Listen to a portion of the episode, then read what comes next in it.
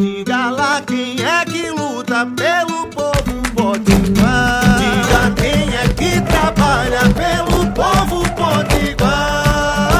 Ela é a cara do povo da gente que levanta cedo, que trabalha muito e luta sem medo. Coração que não se cansa. O nome dela é trabalho, é. Mas pode chamar de Isolda. Olá, eu sou a deputada Isolda e quero conversar com você. Bom dia, boa tarde, boa noite. Hoje eu queria dividir com vocês um caso que aconteceu sábado passado, mas só que ontem é que a sociedade tomou conhecimento. Está circulando na- nas redes sociais, nós inclusive publicamos nas nossas, eh, nossas redes, é que um homem quilombola foi amarrado pelas mãos e os pés espancado no meio da rua, lá na cidade de Porto Alegre, aqui no Rio Grande do Norte.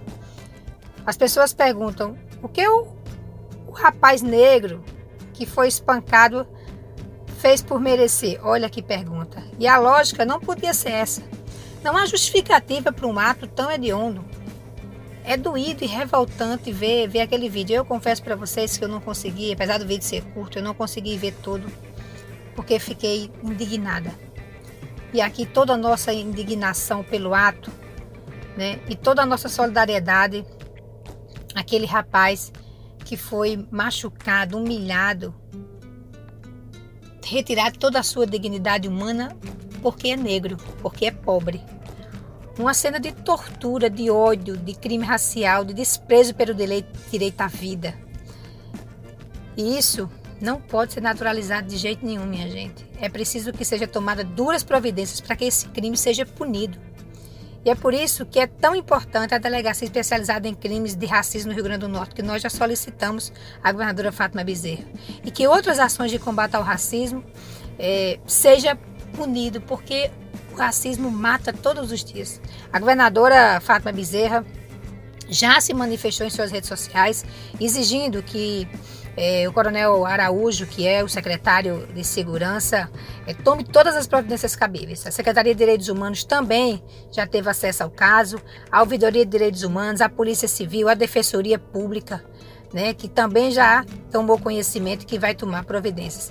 E eh, também a Secretaria eh, de Assistência Social de Porto Alegre já está também cuidando né, da pessoa que foi humilhada, que, é a vítima nesse caso, né, para que possa eh, fazer o acolhimento psicossocial daquele rapaz e também da sua família. Eh, também, eh, como eu já disse, a Defensoria Pública está acompanhando. Ontem eu cheguei a falar com, com o defensor, como também falei com o delegado. Nós não podemos, nós não podemos nos calar diante de tanta indignação. Esse caso não pode ficar impune de jeito nenhum. Que a sociedade fique alerta. Isso é ato de barbárie. E nós não vivemos mais da barbárie. Nós vivemos num mundo civilizado. E esse tipo de coisa não pode mais acontecer. Portanto, nós seguimos aqui indignadas, mas esperando que eh, esse caso seja punido e que justiça seja feita. Vamos lá, vamos seguir aqui na luta nas ruas, nos roçados e no parlamento. Um forte abraço para você. Isolda.